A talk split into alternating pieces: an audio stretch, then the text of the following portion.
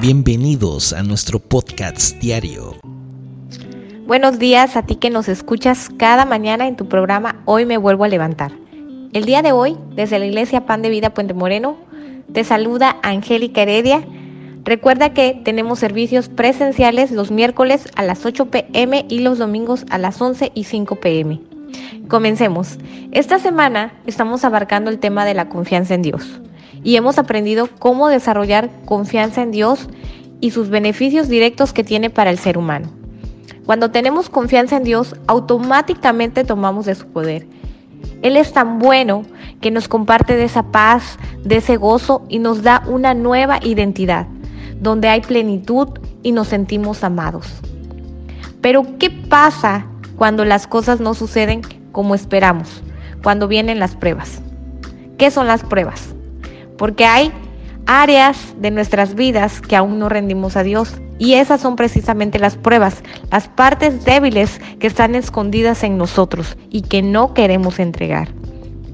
Santiago 1.2 dice, hermanos míos, tened por sumo gozo cuando os halléis en diversas pruebas, sabiendo que la prueba de vuestra fe produce paciencia. Ese es en el versículo 3. Y en el 4 dice, mas tenga la paciencia su obra completa, para que seáis perfectos, cabales, sin que os falte cosa alguna. La realidad es que sucede todo lo contrario que dice en estos versículos. Lo primero que perdemos es el gozo.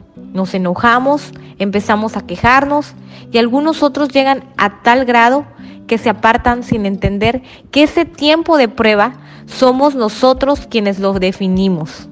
Dependerá de nuestra actitud, pues entre más rápido reconozcamos qué área es la que aún no sometemos a Dios y la rendamos, es cuando la prueba va a concluir.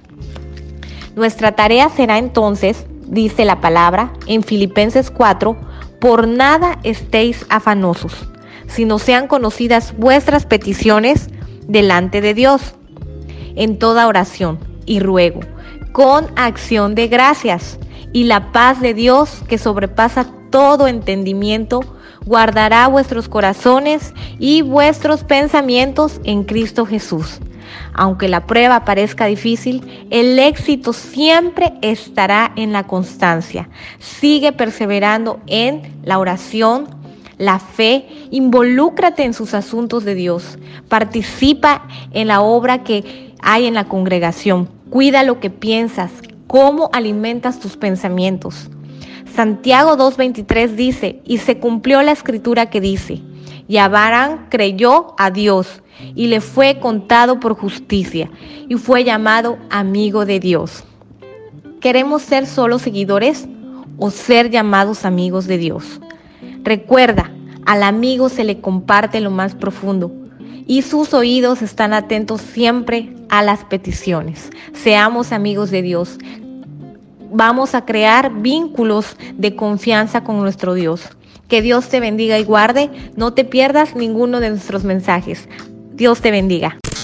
Gracias por acompañarnos en el podcast diario. Hoy me vuelvo a levantar. By Pan de Vida, Puente Moreno. Que la palabra de Dios siga iluminando tu camino y llenando tu corazón de esperanza. Recuerda, siempre estamos aquí para ti en nuestra iglesia. Si deseas profundizar en la fe y la comunidad, te esperamos con los brazos abiertos. Boulevard Los Lagos, número 80, entre Paseo Las Palmas y Avenida Continental, Lagos de Puente Moreno. Veracruz. No olvides nuestros horarios de servicio.